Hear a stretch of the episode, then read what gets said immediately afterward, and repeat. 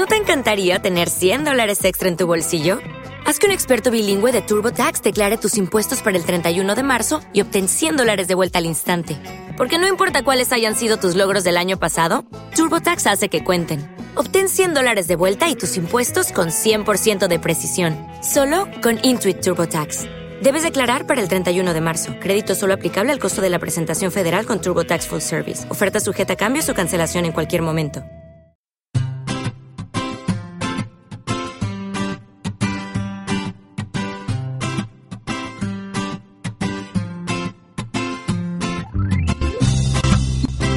Bienvenidos al capítulo 22 de Perspectiva, un podcast de estrategia empresarial donde analizaremos cada semana todas las decisiones y estrategias de las empresas que nos rodean.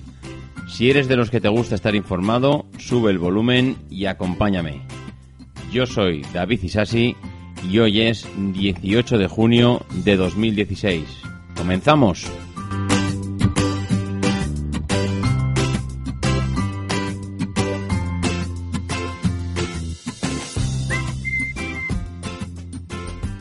Bueno, pues ya estamos una semana más aquí. La verdad es que para cuando nos hemos dado cuenta, nos hemos plantado aquí ya la segunda quincena de junio. Tenemos el verano ya para entrar, estamos ya todos pensando en las vacaciones y, en perspectiva pues no somos diferentes. Nos quedan pues poco más de seis episodios para plantarnos en agosto. Haremos un pequeño parón durante esos días de verano, pero de todas maneras, antes de marcharnos, ya os comenté que tengo en mente hacer un episodio especial de un poco más de duración de la empresa Toyota, que es una empresa referente en el mercado automovilístico que ha implementado pues unas técnicas bastante revolucionarias que a día de hoy han sido seguidas por pues infinidad de empresas por todo el mundo. Y, bueno, y previo a esas vacaciones de verano, pues haremos ese capítulo especial pues para que os dure un poquito más y podáis quitaros el mono antes de, antes de antes o durante las vacaciones de agosto. Eh, seguramente muchos de vosotros llevaréis un buen paquete de podcast a la playa para, para poder disfrutar de ellos durante, durante las vacaciones. Bueno, pues esta semana ya veis el título, ya veis que hablaremos de Ryanair. Ryanair, empresa polémica donde las haya. Yo creo que ya conocéis todos quien más o quien menos las conoce o las ha sufrido, esas estrategias que ha utilizado esta empresa para ponerse, pues yo diría, entre las empresas más, más importantes del mundo en el nivel de la aviación, ¿no? Pero bueno, de todas maneras, eh, entraremos en harina más adelante. Ahora únicamente vamos a empezar con las píldoras de esta semana, que como pasa en otras semanas, eh, ha habido unas cuantas que se nos han quedado fuera. Pero bueno, eh, yo creo que las que hemos seleccionado son, son bastante interesantes. Empezamos con ellas.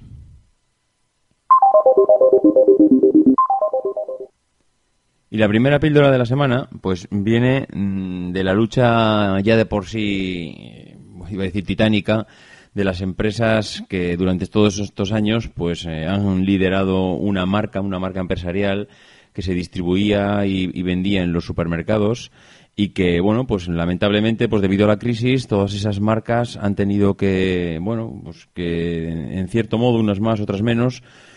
pues luchar porque pudieran mantenerse, ya que todo el mundo nos hemos tirado a la marca blanca debido a los precios que tenía. Y, bueno, pues eh, estas marcas han sufrido en sus propias carnes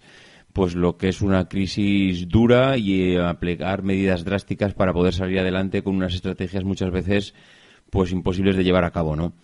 Eh, estas marcas que, que, que, bueno,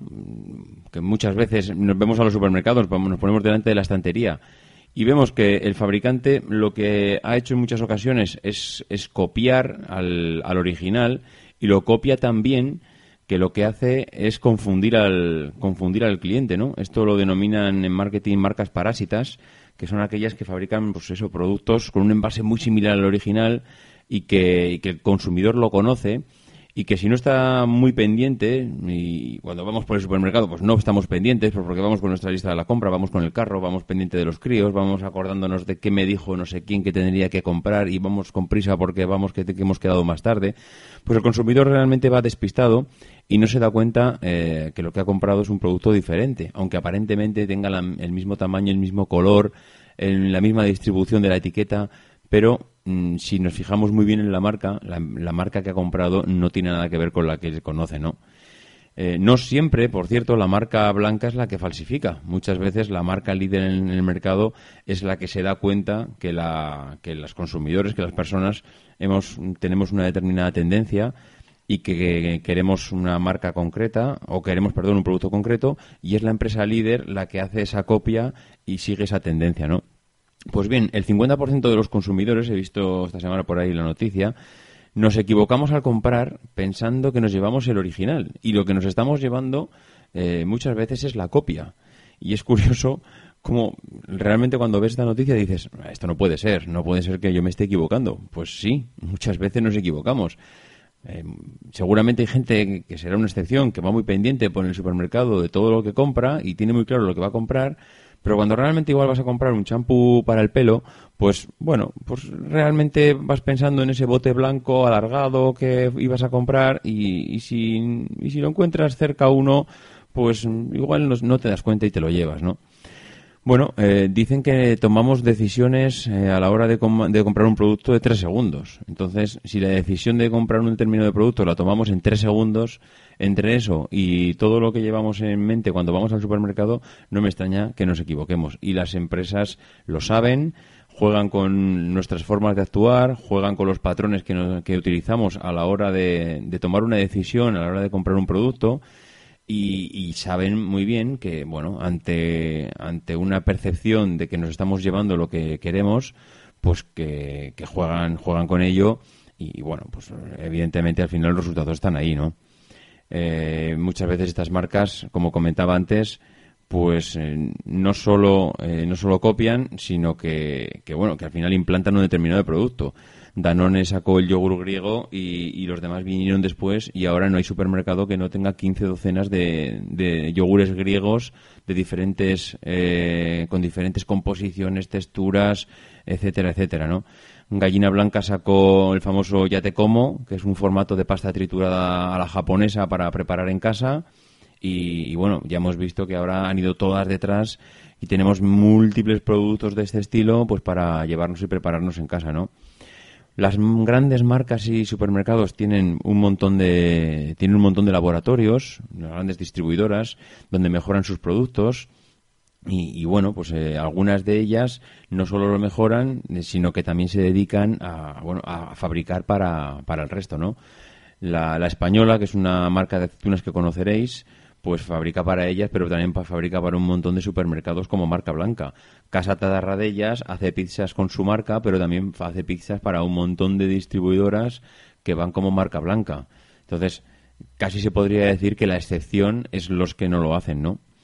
Eh, de hecho, de cada 100 de cada 100 productos 66, no, perdón, de cada 100 empresas 66 fabrican su producto para ellos y también la marca blanca. Entonces, bueno, eh, la estadística dice que hay un 15% en los lineales de los supermercados que son productos fabricados de marca blanca, con lo cual lo que quiere decir es que la marca blanca ah, está muy implantada en nuestro país. Es un producto que, bueno, que usamos frecuentemente y, y, que no nos importa, sino todo lo contrario. Preferimos ahorrarnos esos euros antes de perder igual o en marca o un poco en la calidad. La segunda píldora de la semana viene de la mano de Microsoft. Ya habéis visto que Microsoft esta semana pues ha sido ha sido protagonista indiscutible de las de la compra de empresas porque parece ser que para, para Microsoft ha llegado pues eh, yo creo que las, rebajas de verano han debido de, llegar un poco anticipadas porque si habéis podido ver los blogs y las noticias bueno, pues ha habido dos noticias de, Microsoft esta semana. La primera es la, compra de LinkedIn por 26.200 millones de, euros, eh, una bestialidad. Y la segunda ha venido a finales de esta semana porque ha comprado One Labs, que es una empresa dedicada o especializada, mejor dicho, a las apps de mensajería, ¿no? Bueno, pues eh, la verdad es que la compra de, Microsoft del, de LinkedIn, yo, vamos, desde nuestro punto de vista es acertadísima. LinkedIn se había convertido en algo más que un lugar donde encontrar gente cualificada eh, para un trabajo concreto y donde los profesionales compartían currículum. eh, si echamos un poco la vista atrás y vemos de dónde venía LinkedIn, LinkedIn venía en el 2012 eh, de comprar SlideShare, que es una plataforma para compartir presentaciones, vídeos, etcétera, que es una plataforma muy enfocada en el ámbito de la empresa, que es muy utilizada, con lo cual LinkedIn ya había puesto sus garras sobre esta empresa y, y seguía, por así decirlo, afianzando su estrategia que era contar con, bueno, con un mayor número de personas en el ámbito laboral y compartir los contenidos que ellos generan con lo cual afianzaba y, se, posicionaba muy bien en este, en este ámbito. Pero es que no solo se quedó en la compra de SlideShare, sino que eh, más adelante compra Pulse, Pulse, que es una, una empresa de bueno que, utiliza para llenar de contenido y servicio a los profesionales, eh, todos los profesionales del mundo que tienen LinkedIn, pues para conseguir eh, esa información que les mantiene al día. Pulse es una empresa de noticias, de noticias empresariales y, al final pues sigue eh, eh, tejiendo esa telaraña de pequeñas empresas y de servicios, todos muy enfocados al ámbito empresarial. Pero eh, LinkedIn no lo deja aquí. Más adelante compra linda.com, que es un portal donde puedes encontrar cursos y tutoriales para realizar cualquier cosa y que, bueno, y que esté cualquier cosa eh, está casi siempre muy ligado al entorno empresarial, ¿no? Empresas que exponen sus productos, explican cómo se utilizan, el software. Bueno, al final lo que ha hecho LinkedIn es, bueno, reforzar toda su estrategia y todo su modelo de negocio basado en el mundo empresarial y las personas que lo rodean. Y ahora ha llegado Microsoft y ha comprado todo ese conglomerado. Eh, Microsoft sabéis que ha estado siempre muy, muy, muy, muy ligado al mundo empresarial. Tiene su sistema operativo Windows, diría que en el, 90% de las empresas del mundo. Eso al final lo único que hace es reforzar su posición. Ha cambiado eh, en los últimos años toda su estrategia desde la salida de Balmer. Yo creo que Nadella ha dado con la tecla adecuada. Seguramente pocas empresas van a, notar el cambio de CEO como lo, como lo va a notar Microsoft en los próximos años. Estoy convencido que el giro que, le ha dado a Microsoft es un giro positivo y que con esta compra de OnePlus lo que hacen es reforzar el, bueno, iba a decir la estrategia con la que se han posicionado para los próximos años y que tanto está dando de qué hablar, que son los, los famosos y llamados bots, ¿no? Eh, David Q dice que bueno que les van a hacer mejorar en el campo de la conversación inteligente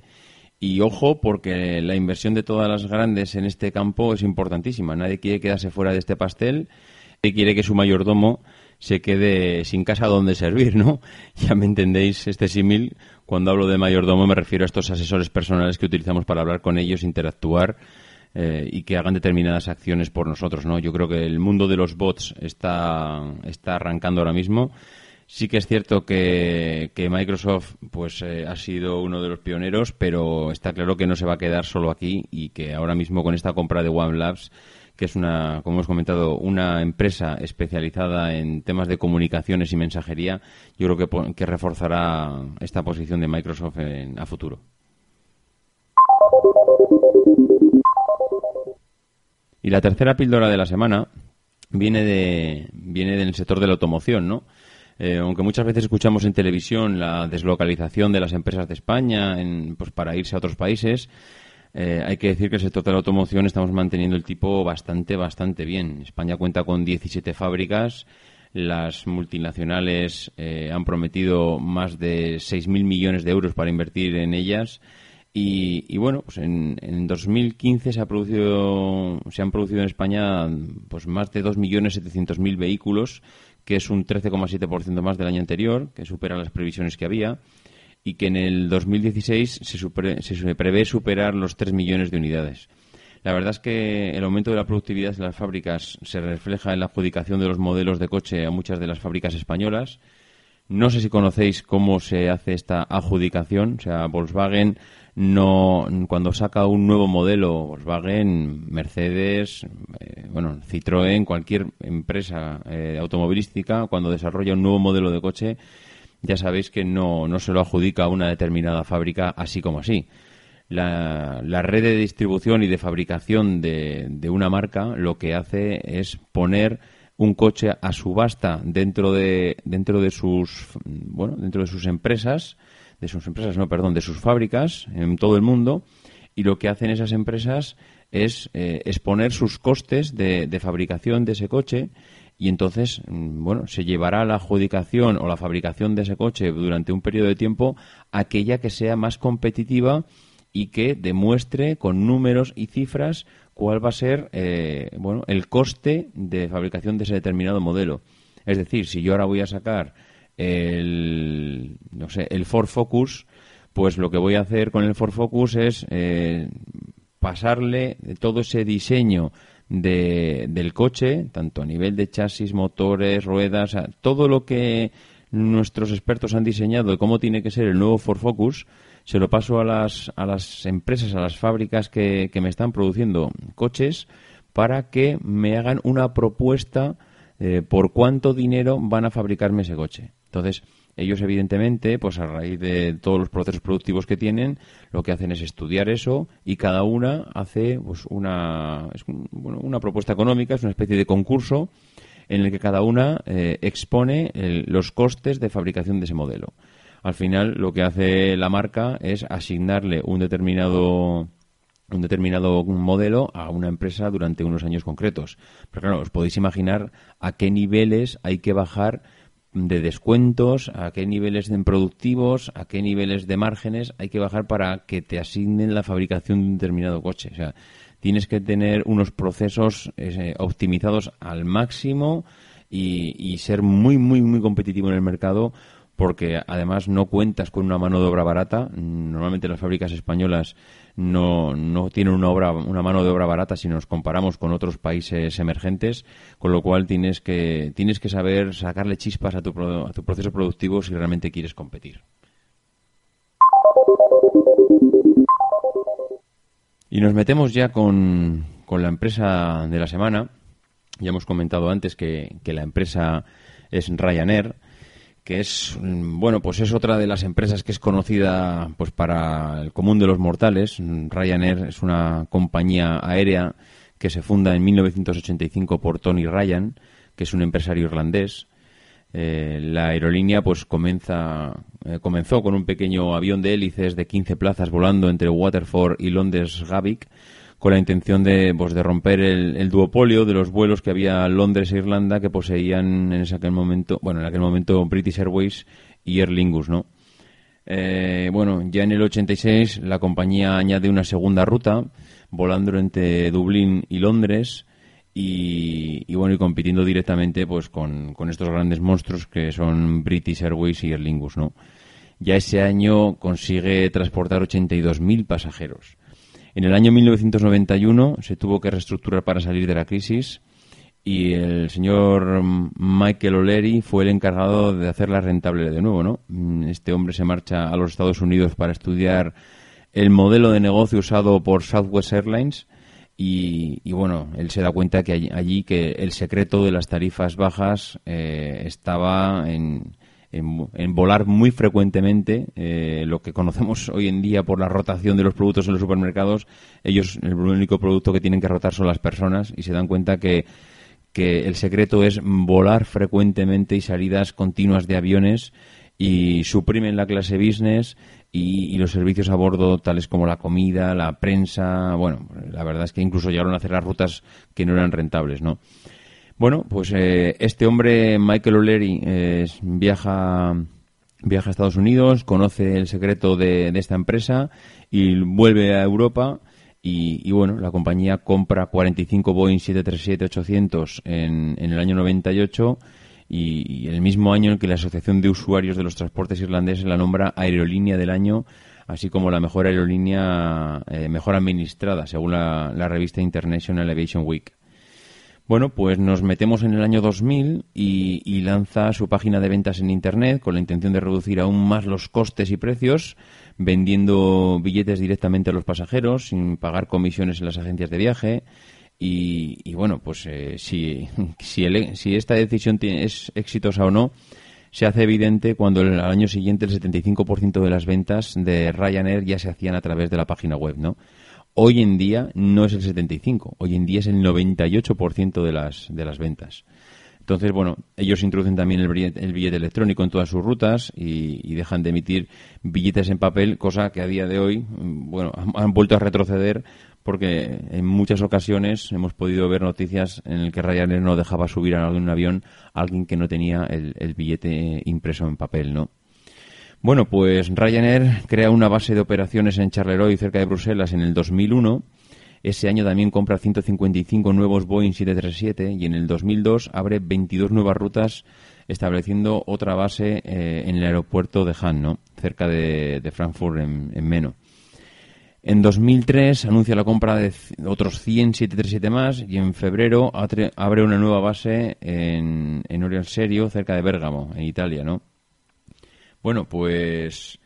eh, la expansión continúa con la creación de nuevas bases eh, por toda Europa. Le sigue en Estocolmo, le sigue el aeropuerto de Roma, en Gerona. Eh, pasa a tener un montón de bases por toda Europa y, y, bueno, pues la verdad es que se planta en el año 2004 con una estructura de aerolínea que es realmente potente, ¿no? Bueno, pues eh, con, la, con la llegada de, de, los ya de los años finales, del comienzo de los años del año 2000, lanza nuevas bases por toda Europa, eh, Marsella, Bremen y, llega a Madrid y, bueno, la verdad es que fue, fue aquello fue una sorpresa porque era la primera vez que Ryanair se lanzaba a la conquista de un aeropuerto principal, ¿no? Sin tener subvenciones encubiertas ni subsidios de autoridades locales, etcétera. Entonces, meterse en un aeropuerto como, como Madrid, aquello pues eh, fue realmente una decisión, iba a decir, un, hito dentro de, la, de lo que es eh, la aviación, ¿no? Solo en esta temporada Ryanair tiene prevista la recepción de hasta 32 eh, nuevos Boeing 737 y del 2007 al 2008 el ritmo de apertura de bases continúa siendo pues bestial, ¿no? Eh, en Alemania, en Reino Unido, en España, vuelve a abrir también en Alicante y Valencia. Bueno, eh, ellos continúan su expansión por todo por toda Europa.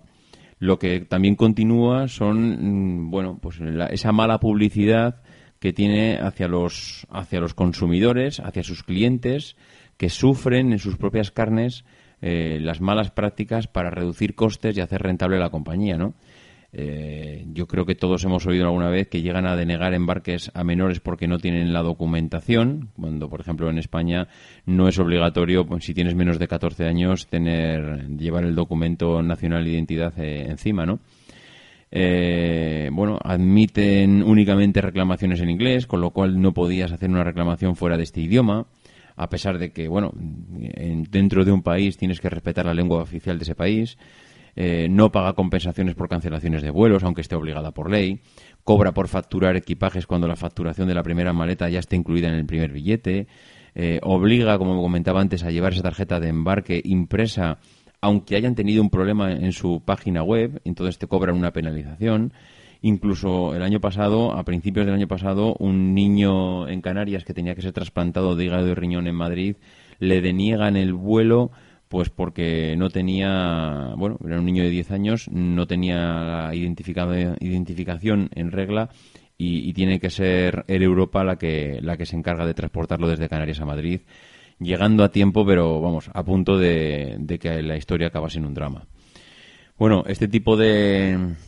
este tipo de estrategias que ha utilizado Ryanair pues todos estos años pues le han permitido evidentemente ahorrar unos costes bestiales. Esta estrategia le ha servido pues para ser copiada también por el resto. Eh, quien más quien menos de las grandes compañías pues casi todo el mundo tiene una compañía de bajo coste para, para poder volar. Todas han llegado pues a, suprimir servicios que se, que se ofrecían en el vuelo y, bueno, y hacer únicamente por lo que tú pagabas cuando compras un billete de avión, que es únicamente viajar. Tú no pagas porque te den prensa en el vuelo, tú no pagas porque te den un refresco o te den un zumo en el vuelo, tú no pagas por determinados servicios. Realmente lo que te interesa es volar. Ellos, pues, eh, se dieron cuenta de esto y, bueno, lo, lo, han exprimido, pero lo que pasa es que se han pasado de exprimirlo. Se han pasado porque muchas veces esa publicidad negativa que les ha supuesto pues, eh, pues bueno, ha supuesto que las, que las personas seamos un poco más reticentes a comprar un vuelo con Ryanair. eh, he visto por ahí en alguna de las en alguna de, bueno, de las fuentes donde he podido sacar información que, uno de los analistas decía que sí, que, nos hemos quejado mucho durante todos estos años de Ryanair, pero todo el mundo, o casi todo el mundo, ha pagado ese peaje de, pasar por allí por, el precio del avión, ¿no? Es decir, nos quejamos mucho, pero al final, ¿quién no ha utilizado Ryanair en los últimos años? Yo creo que muy poca gente ha sido, ha sido, por así decirlo, eh, no sé, no sé cómo, no sé cómo decir la palabra, poca gente ha preferido ahorrarse en el billete para, para luego pues eh, bueno tener un poco más de seguridad a la hora de a la hora de volar no bueno las estrategias todas estas eh, se potencian aún más si, si decimos que, que Ryanair lo que intentaba durante todos estos años también es ahorrar en combustible no ellos han acumulado quejas y quejas de pilotos que alertaban de presiones sufridas por la compañía para limitar las reservas del combustible en vuelo eh, la compañía establecía unos máximos de 300 kilos sobre el combustible mínimo requerido en el plan de vuelo y si te pasabas de esto cuando aterrizabas, pues eh, tu, tu, decir, tu superior te, bueno, pues te penalizaba y te ponían una, bueno, te, te ponían una sanción o por lo menos una amonestación por hacer que si desde luego esa amonestación era, era recurrente al final acababas en la calle, ¿no? Pero bueno, eh, evidentemente ellos jugaban con que si tú llenas un avión hasta reventar de, combustible, evidentemente el desplazamiento del avión, cuanto más peso tiene, más consume y además luego las reservas de combustible en el avión, eso no deja de ser un inmovilizado allí que cuesta, que cuesta dinero y que, y que no es un avión únicamente el que tiene ese sobrecombustible, es que son cientos y miles de aviones los que tienen eso, ese sobrecombustible y es un dinero que afecta directamente a la cuenta de resultados porque es un dinero que estás adelantando y que, y que no te supone ningún beneficio, ¿no? Bueno, pues eh, los el personal en vuelo también, pues bueno, eh, ha sufrido las prácticas de Ryanair. Muchas veces eh, han denunciado que tenían prohibida la representación sindical de las personas, que la mayoría de ellos trabajaban sin contrato, que podían ser despedidos en cualquier momento sin preaviso y sin indemnización. Bueno, la verdad es que ha habido de todo durante estos años en Ryanair y que, y que bueno, para ellos esto no, no dejaba de ser también parte de su estrategia. Eh, ya habéis visto en algunas ocasiones a, Michael O'Leary que salía en la televisión a pesar de una mala publicidad, pero salía orgulloso porque salían hablando de él, de él o de la empresa de Ryanair, ¿no? Al final, eh, el irlandés lo que ha hecho es eh, propuestas eh, pues para conseguir ganar, ganar dinero y ahorrar eh, en costes pues mm, tan, tan bestiales como hacer pagar dos billetes a las personas obesas, como volar sin copiloto, como cobrar por ir al baño, introducir asientos verticales en cabina, hacer volar a la gente sujeta de un arnés. Bueno, ha dejado en tierra a embarazadas por no presentar un informe médico en inglés o dejar eh, en tierra a 100 pasajeros por un, bueno, por un conflicto de, de volumen de una maleta, ¿no? Bueno, pues mm, esto es la estrategia de que hablen de mí aunque sea mal. Parece ser, parece ser que este hombre, que, que, se le ha ido, que se le fue en su día a la cabeza, ha conseguido reconducir sus ideas y desde el año pasado Ryanair ha cambiado la estrategia completamente, ¿no? Tras años de maltratos a los pasajeros, eh, ha cambiado su estrategia para intentar ser mucho más amable con un objetivo puesto en, las familias y en los pasajeros de negocios, lo que le ha supuesto un incremento de los beneficios de un 66%. Ahora los pasajeros eh, pueden entrar en el avión con una maleta y un segundo bulto, con una mochila pequeña, un bolso de mano. Eh, ante el olvido de la tarjeta de embarque, pues han pasado de los 60 euros a los 15 que te cobran ahora. También baja de 60 a 30 euros el precio por cada maleta grande facturada. Y, bueno, y si pagas 15 euros, pues puedes elegir asientos de, primera fila, mientras el resto de los pasajeros pues ya lo tiene asignado, ¿no? A todo esto sumando una web mejorada y, bueno, intentando, desde luego, cambiar una estrategia que durante todos estos años, si bien es cierto, que le ha llevado a bueno, a ser lo que es hoy en día, a, ser conocida en todo el mundo, pero que desde luego a, nivel de marca de empresa no es que esté reconocida como una marca de calidad y eso es lo que precisamente quieren o están intentando cambiar ahora, ¿no?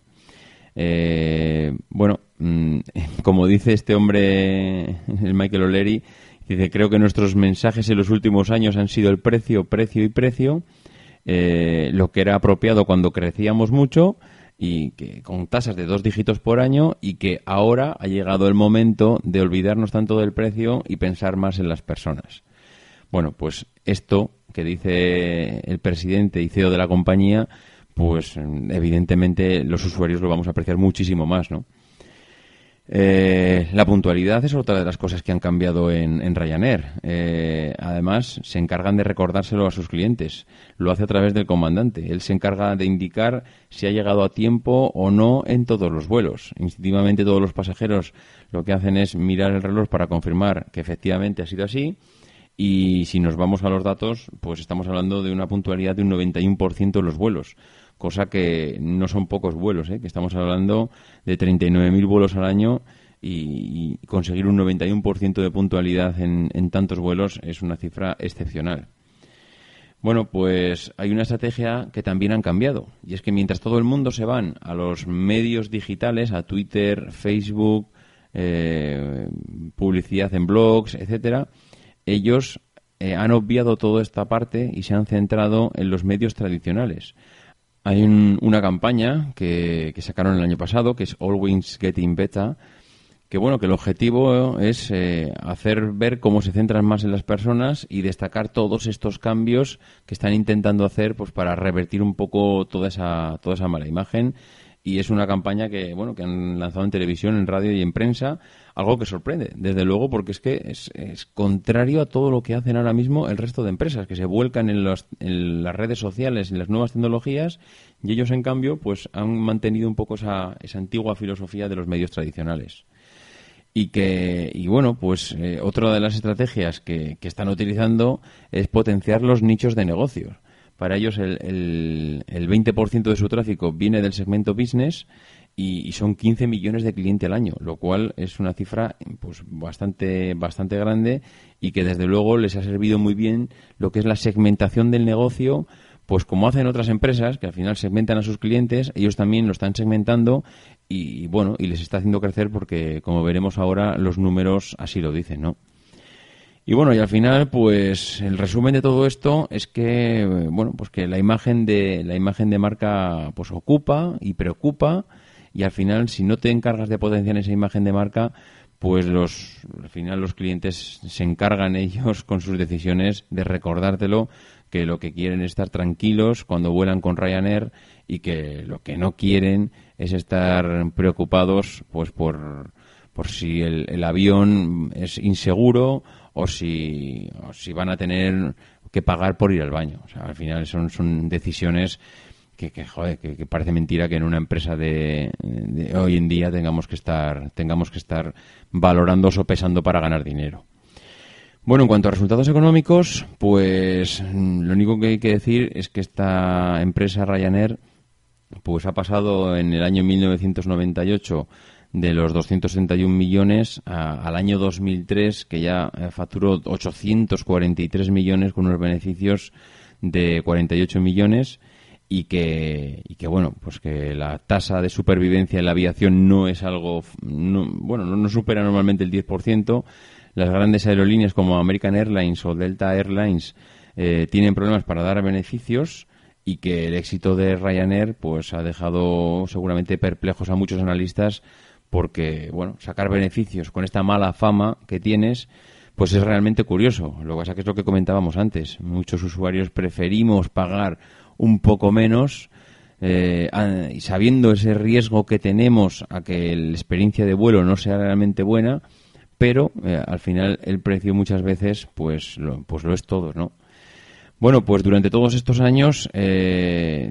el número de pasajeros de Ryanair ha crecido un cerca de 25% cada año. Es, realmente impresionante cómo se puede crecer un 25% al año, incorporando nuevas rutas y, bueno, transportando pasajeros por todo el mundo.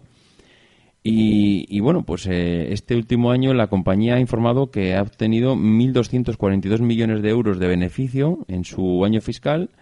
que finalizó en marzo y tiene un 43% más eh, que su año anterior, con lo cual el crecimiento de Ryanair con esta nueva política desde luego ha sido claro y que yo creo que deja bueno, en evidencia que a nada que le das un poquito de cariño al cliente, el cliente responde y, bueno, que para ganar dinero no hace falta fustigar a la gente y maltratarla para, para reducir costes, ¿no? Bueno, pues yo creo que con esto nos hacemos una idea de, qué ha sido Ryanair y, y, cuál ha sido su cambio de rumbo y de estrategia desde, desde el año pasado. Yo creo que desde luego lo vamos a notar, se va a notar desde el cliente pues esa sensación de que no hay un maltrato y a nada que sigan por este por este camino, yo creo que los resultados mm, les van a acompañar segurísimo. Y bueno, pues como, como todos los podcasts, esto tiene un principio y un final. Esto ha sido todo por hoy. Antes de despedirme, como siempre, y esta semana, pues al filo de lo imposible casi no tenemos reseñas y hemos estado a punto de, hacer nuestra primera semana en blanco sin reseñas positivas. Espero que esta semana no sea, no sea así y que alguno de vosotros se anime, por favor, a hacer alguna reseña, que anima bastante seguir haciendo el podcast.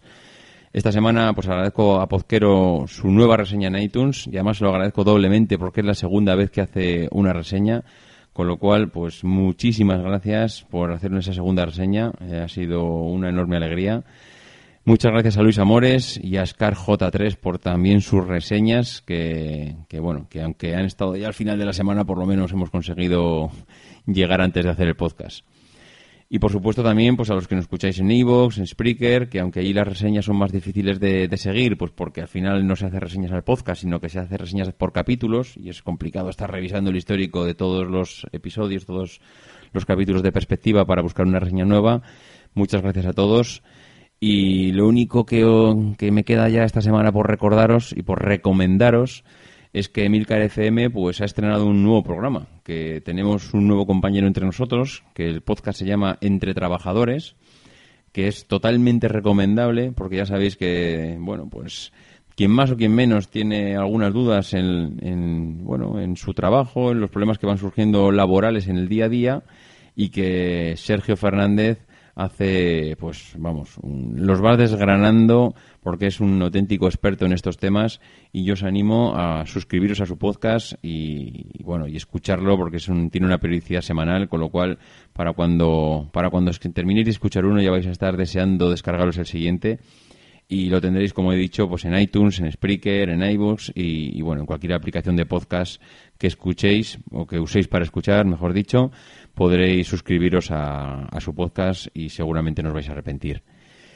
Y nada más, los que queráis poneros en contacto conmigo, ya sabéis mi correo electrónico, davidisasi.mac.com, por Twitter, arroba maxatine, que nos escuchamos la semana que viene y no dejéis de intentar ser uno de esos locos que hacen lo imposible por cambiar el mundo. Because the people who are crazy enough to think they can change the world are the ones who do. thank you